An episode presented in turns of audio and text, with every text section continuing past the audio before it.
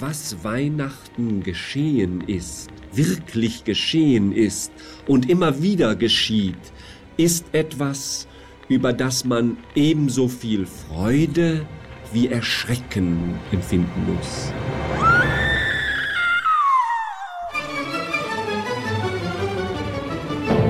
Und jetzt, verehrte Hörerinnen und Hörer, kein Mucks.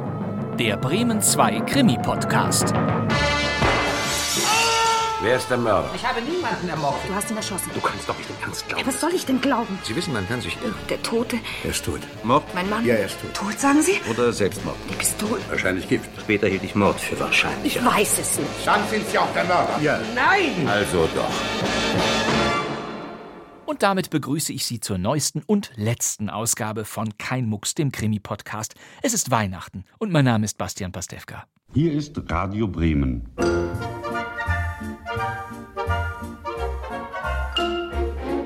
Wir feiern hier ja schon seit Monaten den 75. Geburtstag von Radio Bremen. Aber inzwischen haben wir das runde Datum endlich passgenau erreicht. Seit Weihnachten, genauer seit dem 23. Dezember 1945, ist Radio Bremen auf Sendung. Die Stadt Bremen gehörte damals zunächst zur britischen Besatzungszone, wurde dann aber zur amerikanischen Enklave, weil die Amerikaner Bremens Seehäfen zur Versorgung ihrer Besatzungstruppen benötigten.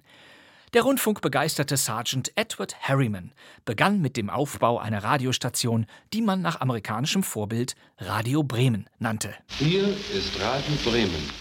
Im Januar 1946 lief schon das erste Kriminalhörspiel, das, wie viele Aufnahmen aus der Frühzeit, nicht mehr existiert. Das Hörspiel bringt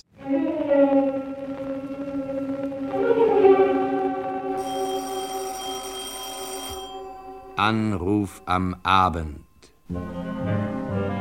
Aus dem Jahr 1955 ist das älteste Hörspiel unserer Radio Bremen Klassikerauswahl. Es ist mit knapp 20 Minuten auch eins der kürzesten überhaupt. Und eines der gefährlichsten. Anruf am Abend von Johannes Freisel. Die Regie hat Günther Siebert.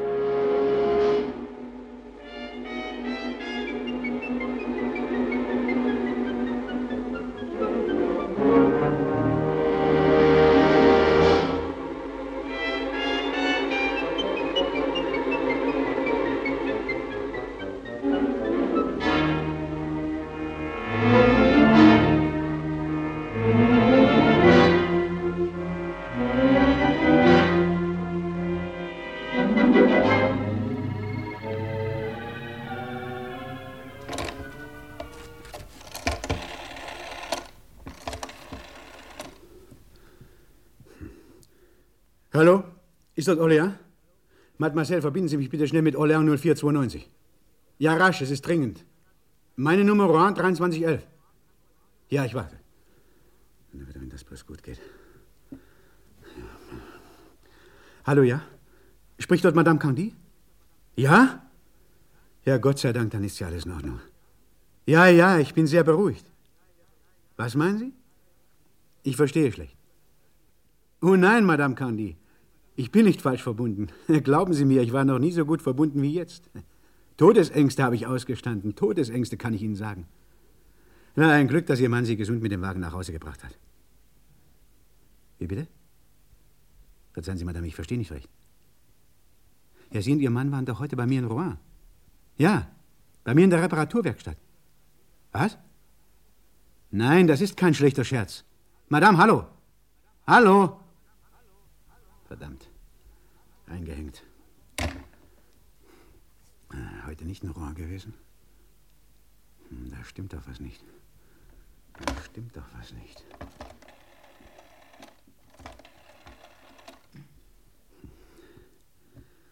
Ja. Hallo, Mademoiselle. Bitte nochmal Orléans 0492. Ja, dringend. Rouen 2311. 2311. Noch mehr solcher Ferngespräche, ich bin ruiniert. Hallo? Ist das Orléans 0492? Madame Candy? Hier spricht Mansart. Ja, François Mansart, Autoreparatur in Rouen. Ich rufe Sie nochmal an. Wie? Ja, aber Sie müssen doch heute in Rouen gewesen sein. Ich habe doch mit Ihnen gesprochen und habe... Bitte, Madame, lassen Sie mich doch mal ausreden. Ihr Mann und Sie haben den Wagen bei mir aus der Werkstatt geholt und sind abgefahren, ohne ein Wort zu sagen, nicht wahr? Das hätte verdammt schief gehen können, Madame. Sie sind mit Ihrem Mann haarscharf am Tode vorbeigefahren. Haarscharf, sage ich Ihnen. Was? Sind heute nicht in Rouen gewesen? Seit Jahren nicht? Und Ihr Mann auch nicht? Verzeihen Sie, Madame, Sie sind doch Madame Candy. Und Ihr Mann ist doch Monsieur Pierre Candy, Handelsvertreter aus Orléans. So steht es auf der Geschäftskarte, die er mir gegeben hat. Das stimmt doch nicht, ja? Na, sehen Sie. Und heute gegen drei Uhr nachmittags brachte Ihr Mann seinen Wagen zu mir. Einen grünen Renault, kleine Reparatur an der Steuerung. Wie bitte? Ihr Mann ist heute in Paris? Das ist doch nicht möglich. Ist nicht zu Hause? Seit heute Morgen nicht? Und der Wagen auch nicht? Aber liebe Frau, ich habe doch mit eigenen Augen gesehen. Was? Geschäftlich nach Paris? Und das über Rouen? Ja, aber das ist doch ein unsinniger Umweg, Madame. Wer fährt denn nur Rouen nach Paris? Was mich das angeht, mehr als mir lieb ist, sage ich Ihnen. Glauben Sie mir, mir steht der kalte Angstschweiß auf der Stirn. Ihr Mann fährt einen Wagen, der nicht in Ordnung ist. Ich habe das Lenkrad nur provisorisch auf den Bolzen gesetzt. Ja, ich wurde aus der Werkstatt gerufen, blieb etwas länger, als ich dachte, und als ich zurückkam, wollte die Halteschraube anbringen, da war der Wagen weg. Mein Geselle hat ihn herausgegeben, er dachte, der Wagen sei fertig. Und Ihr Mann hatte es ja so eilig, mit Ihnen wegzukommen. Was? Wie bitte? Ah. Ja, Verzeihung, ich meine. Ja, ich meine, mit der Dame weiterzukommen, die ihn begleitete. Nein, nein, nicht mit Ihnen, jetzt verstehe ich. Es war eine andere Frau. Aber Madame, hören Sie doch. Ja, mir ist es doch egal, mit wem er fährt. Ich meine, gibt Ihnen das mit der Dame keinen Anhaltspunkt, wohin er gefahren sein könnte? Wie? Ja, Madame, das ist wichtig. Wir müssen ihn finden, sofort. Er darf keinen Schritt weiterfahren. Das Lenkrad kann beim kleinsten Druck herausspringen. Beim kleinsten Druck, versage ich Ihnen. Verstehen Sie? Das kann verdammt schief gehen. Lebensgefahr. Begreifen Sie, Lebensgefahr für Ihren Mann. Er fährt einen schnellen Wagen, Madame. Hallo? Hören Sie doch. Was? Ja, ja, ich verstehe. Mit einer anderen Frau. Ja, Sie dürfen nicht schlapp machen, Madame Candy. Jetzt nicht, hören Sie?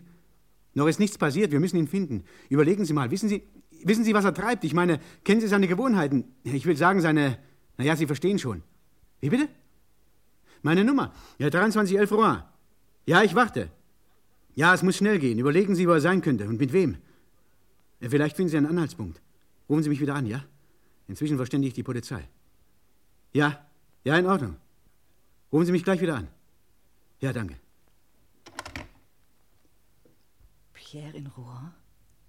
Nicht in Paris? Und mit einer fremden Frau? Das, das ist doch... Ja, aber der Mann sagte ja, Pierre hätte seine Geschäftskarte abgegeben. Und mit einer fremden Frau. Wer könnte das sein? Ich wusste bisher nicht, dass er Gewohnheiten hat. Solche Gewohnheiten. Und sie? Sie sitzt jetzt neben ihm. Im Wagen. Ganz dicht neben ihm. Oh Gott, das, das ist nicht auszudenken. Und Pierre? Pierre. Wie fremd das plötzlich klingt. Pierre. Ganz weit weg ist er. Jetzt fährt er mit seinem Wagen. Aber nicht allein. Was sagte der Mann aus Rouen? Lebensgefahr. Wieso Lebensgefahr?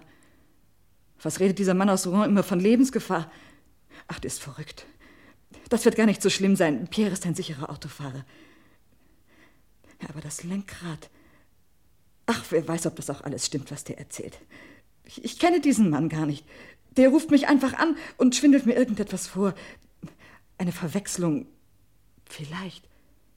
Ja, ganz bestimmt. Es gibt noch mehr Reisende mit dem Namen Condy. Pierre ist in Paris, aber natürlich, Pierre ist in Paris, dass ich dieses dumme Geschwätz glauben konnte. Ich weiß es genau. Pierre ist in Paris, wie er es heute Morgen gesagt hat. Gleich werde ich ihn hören.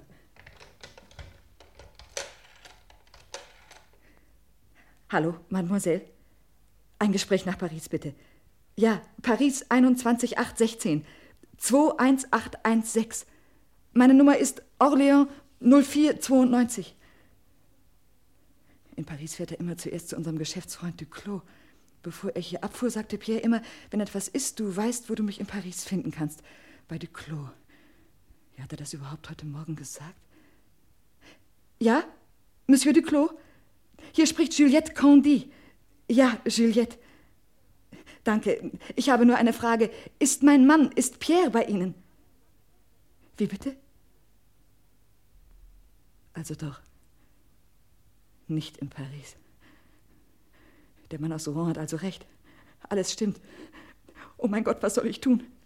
Der Mann aus Rouen sagte, das Steuer springt ab. Jeden Moment kann es abspringen. Wie bitte? Ach, verzeihen Sie, Monsieur Duclos, ich habe Sie ganz vergessen. Hören Sie, ich suche Pierre. Verstehen Sie mich? Ich muss Pierre sofort benachrichtigen. Sofort. Seit heute früh ist er unterwegs mit dem Wagen. Nein, nicht nach Paris, nach Rouen. Er ist. Pierre ist in Lebensgefahr. An seinem Steuer ist was nicht in Ordnung. Ja, ich weiß nicht, wie ich das erklären soll. Ach, wozu überhaupt dieses Telefongespräch? Sie können mir ja doch nicht helfen, Duclos. Ja, wenn ich nur wüsste, wer diese Frau ist, die neben ihm sitzt. Sie fahren zusammen in den Tod. Begreifen Sie? Sagen Sie, kennen Sie vielleicht die Frau, mit der er fährt? Sie kennen doch auch seine Lebensgewohnheiten. Nein. Wie?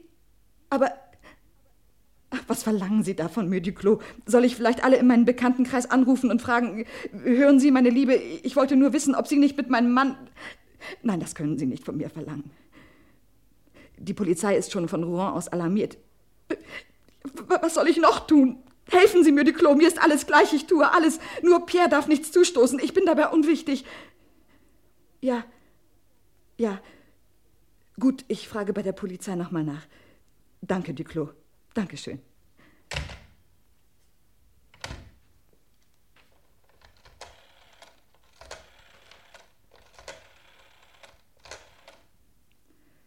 Ist dort die Polizeistation?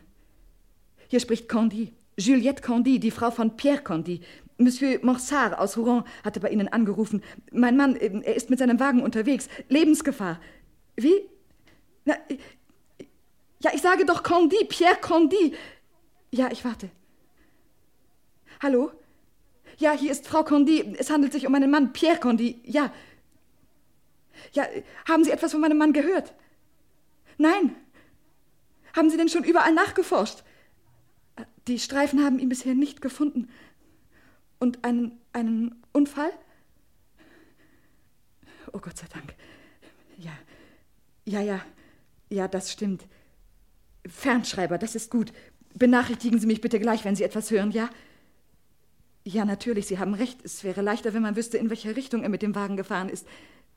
Danke, haben Sie vielen Dank für die Auskunft. Wenn ich nur wüsste, wer diese Frau ist. Wenn ich das nur wüsste, dann könnte ich vielleicht herausbekommen, wohin er fährt.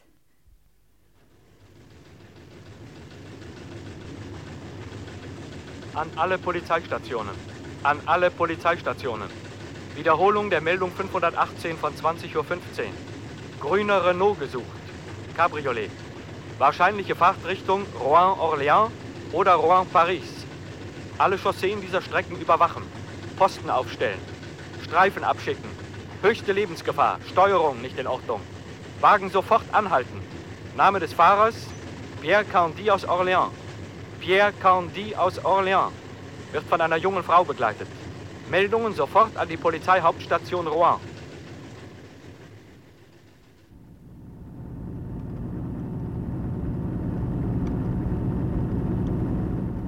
Wie gefällt dir diese Nachtfahrt?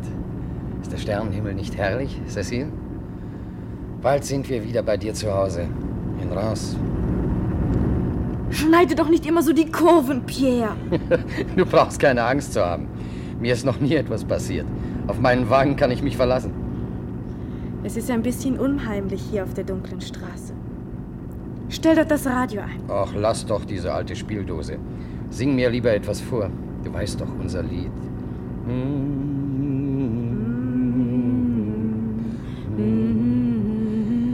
Und jetzt sind wir bald bei dir.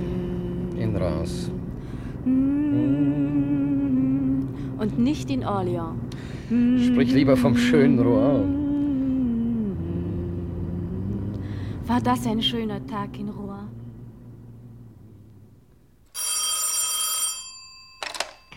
Autoreparatur Massa? Wie bitte? Ferngespräch aus Orléans? Meine Nummer ist 2311. Ja. Hallo? Ja, hier Mansart, François Mansart aus Rouen. Ja, Madame, ist was passiert? Noch nicht? Na, Gott sei Dank. Ja, ich habe noch mal mit der Polizei telefoniert. Das ist ja ein langweiliger Verein. Den müsste man direkt Pfeffer und... Wie? Ja, verzeihen, Madame, ich sage nur so. Wie bitte? Die Dame, die mit ihrem Mann war. Ja, war ganz hübsch. Ziemlich jung. Ja, ist schwer zu sagen. So um 25 herum, vielleicht auch älter. Ja, schwarz, fast blauschwarz, mit hellblauen Augen. Enger Pullover. Gute Figur. Ja, zierlich. Ja, jetzt besinne ich mich genau. Kleiner als Ihr Mann. Ging ihm ungefähr bis zur Schulter. Ja, schwarzes Haar. Wie bitte? Ob sie Cecile heißt? Ja, das weiß ich leider nicht. Namen behalte ich immer so schwer und auf den Namen Cecile kann ich mich nicht entsinnen. Nein. Nein, nein, das tut mir leid, Madame. Also Cecile. Ja, das ist Cecile. Das muss sie sein. Meine Schulfreundin Cecile trifft sich hinter meinem Rücken mit Pierre. Darum also hat sie mir in der letzten Zeit so wenig geschrieben. Darum zog sie eines Tages von hier nach Reims, um mit ihm ungestörter beisammen sein zu können.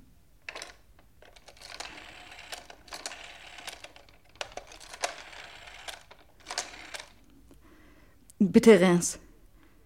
Einen Moment bitte. Reims 1915. Hier spricht Candy. Sie kennen schon allmählich meine Nummer, Mademoiselle, nicht wahr? Danke, ich warte. Jetzt sitzt Cecile neben ihm im Wagen. Oder Sie sind schon. Nein, nicht daran denken. Es darf nichts passieren. Ihm darf nichts zustoßen. Mein Gott bewahre Pierre davor. Hier, Condy? Ja, kann ich bitte Mademoiselle Cecile sprechen? Hier ist Juliette Condy, Ihre Schulfreundin. Nein. Wer ist dort bitte? Ah, die Wirtin. Wie, nach Rouen? Mit einem Herrn? Ist der Herr so etwa 48? Und ein grüner Wagen? Grün, meine ich. Ja, ja. Wissen Sie vielleicht, wann Cecile zurückkommt? Wenn es nötig ist, rufe ich eventuell nachher noch einmal an. Vielleicht ist sie dann schon zu Hause. Ich danke Ihnen, Madame. Nein, nein, ich rufe noch mal an.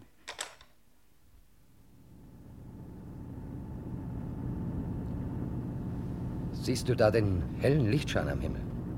Ist das Reims? Mhm. Bald sind wir da. Fahr nicht so schnell, Pierre. Sonst kommen wir gar nicht an. Cecile, wie meinst du das? Nur so. Du weißt doch, ich fürchte mich so in der Dunkelheit. Wenn etwas passiert. Was soll denn passieren? Je schneller der Wagen, desto wohler fühle ich mich. Desto sicherer fahre ich. Fahr nicht so schnell, Pierre. Ich bitte dich. Aber Cecile, sei doch nicht albern. Du kannst dich auf mich verlassen.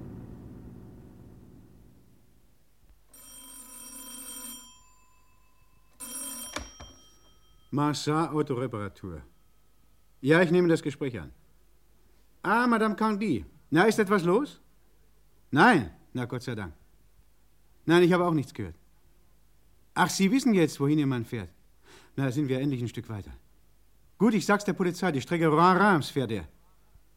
Hallo, hören Sie? Hören Sie, ich habe eine Idee. Hört Ihr Mann Radio? Ja, ich meine unterwegs im Auto. Ja, fährt er mit oder ohne Musik? Ja, das macht nichts. Vielleicht dreht er doch mal an. Ich will's versuchen. Vielleicht klappt es. Schalten Sie zu Hause den Apparat auch ein. Ich glaube, das beruhigt Sie, Madame.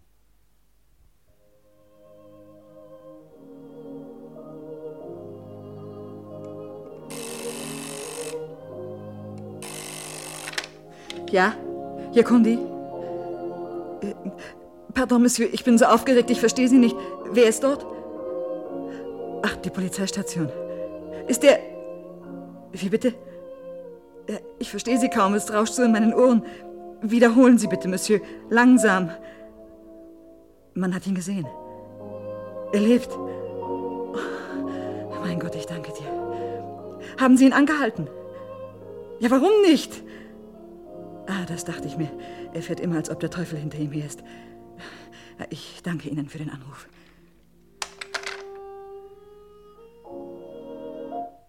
Achtung, Achtung! Wir bringen noch einmal eine wichtige Durchsage.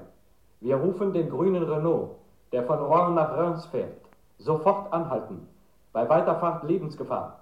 Mesdames, Messieurs, halten Sie sofort den Wagen an. Sie retten zwei Menschenleben.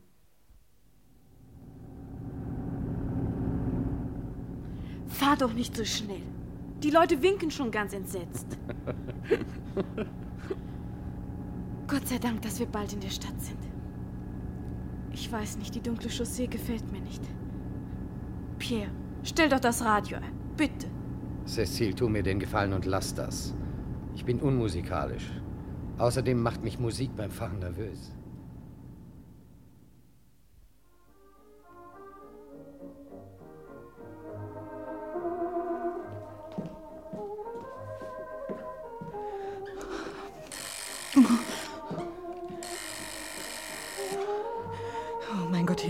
Nichts passiert ist. Nein, ich kann nicht. Ich kann es nicht hören.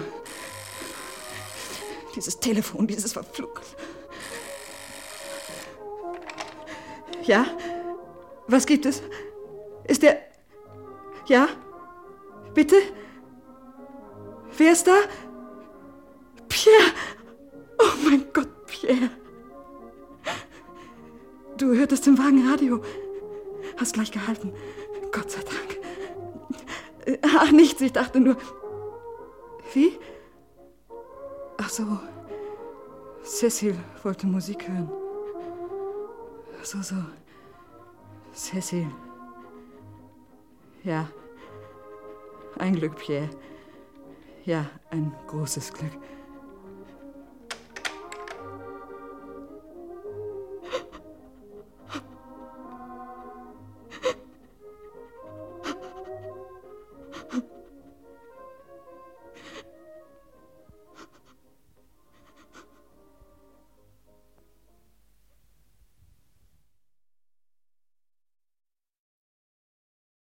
Sie hörten Anruf am Abend von Johannes Freisel.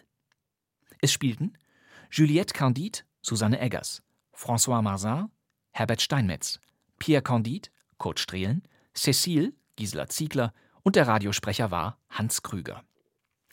Die Regie hatte Günter Siebert und das war das älteste Radio Bremen Hörspiel unserer Auswahl. Es lief erstmals am 14. November 1955. Und nun, liebe Hörerinnen und Hörer, Tja, unser Kein Mucks Podcast ist damit am Ende angekommen. Doch bevor wir den Vorhang endgültig fallen lassen, haben wir noch eine kleine Zugabe.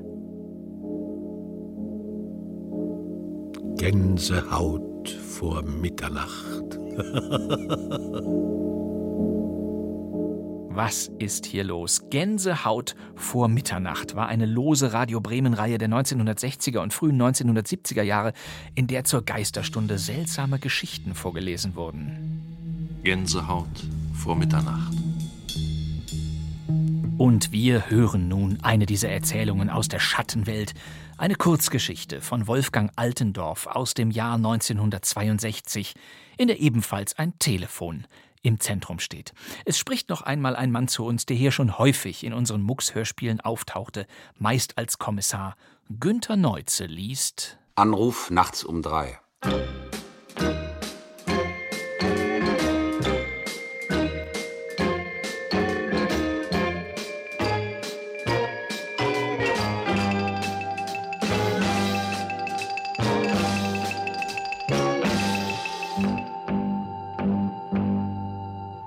Liegt doch mehr in der Luft als nur Staub, Qualm und, wie das jetzt so aktuell ist, radioaktive Teilchen.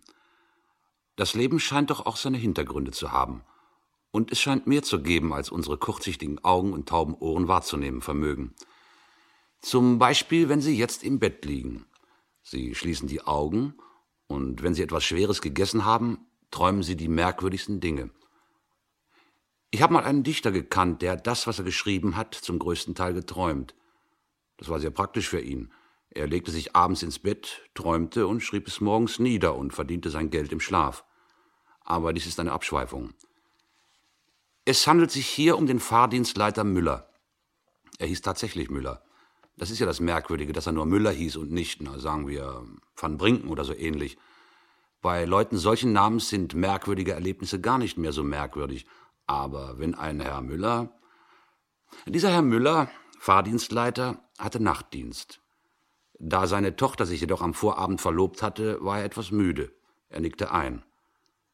Als der Fernsprecher schrillte, blickte er auf.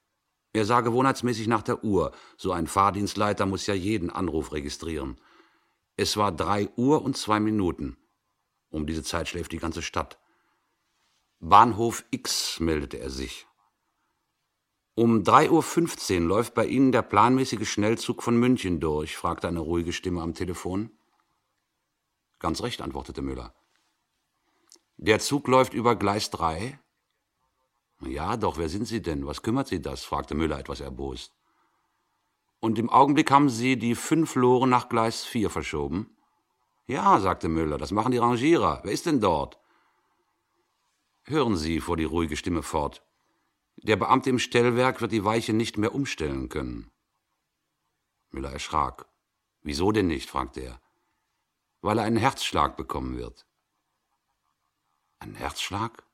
Ja, sagte die ruhige Stimme. Und den jungen Eleven hat er gerade für eine Stunde Schlaf beurlaubt. Der liegt auf der Couch und schnarcht. Es ist also niemand da, der die Weiche bedienen kann. Einen Augenblick, schrie Müller.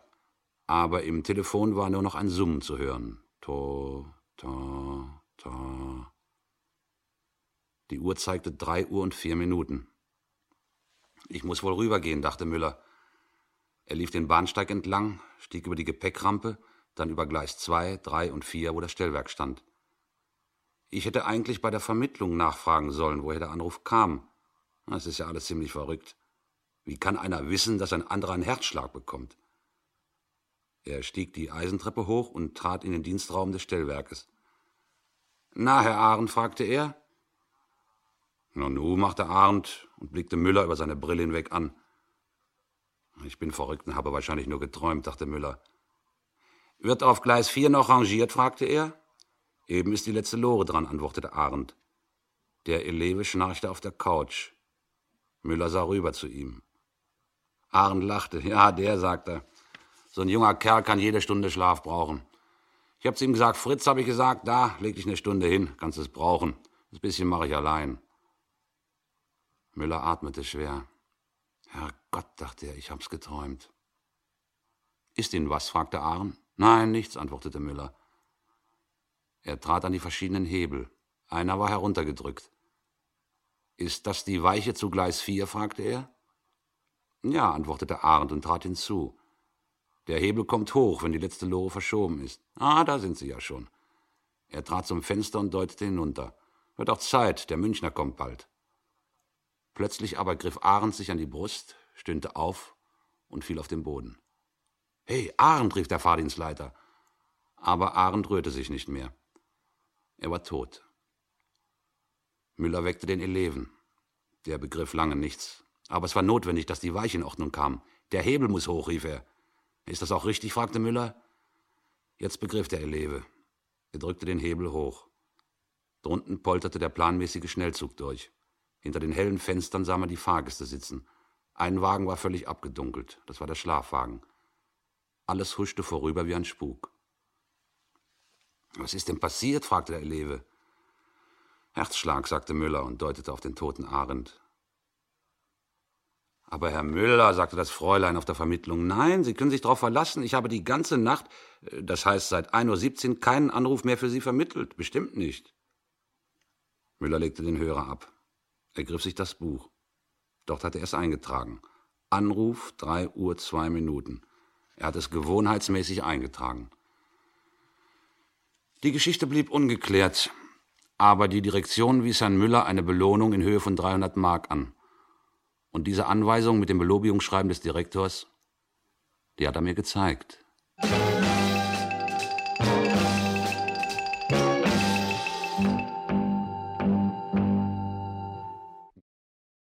Anruf nachts um drei von Wolfgang Altendorf, gelesen von Günter Neuze.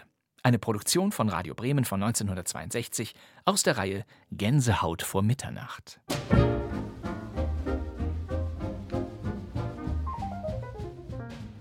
Das war tatsächlich die allerletzte Krimi-Podcast-Ausgabe. Wir freuen uns, wenn Ihnen unsere bescheidene Dampfradio-Reihe gefallen hat. Lassen Sie den Zimt los in die Ecke. Ja, kein Mucks. Zum 75. Geburtstag von Radio Bremen. Alle Hörspiele auch auf bremen2.de, in der ARD-Audiothek und überall sonst. Ton und Schnitt Theresia Singer, Konzept, Zusammenstellung und am Mikrofon Bastian Pastewka. Die Redaktion hatten Holger Rink und Lina Kokali. Aber jetzt reicht es. Eine Produktion von Radio Bremen aus dem Jahr 2020. Ihnen, liebe Hörerinnen und Hörer, nun von Herzen alles Gute und bitte behalten Sie uns alle in guter Erinnerung. Radio Bremen dankt Ihnen für die letzten 75 Jahre. Mein Name ist Bastian Pastewka. Frohe Weihnachten und guten Rutsch.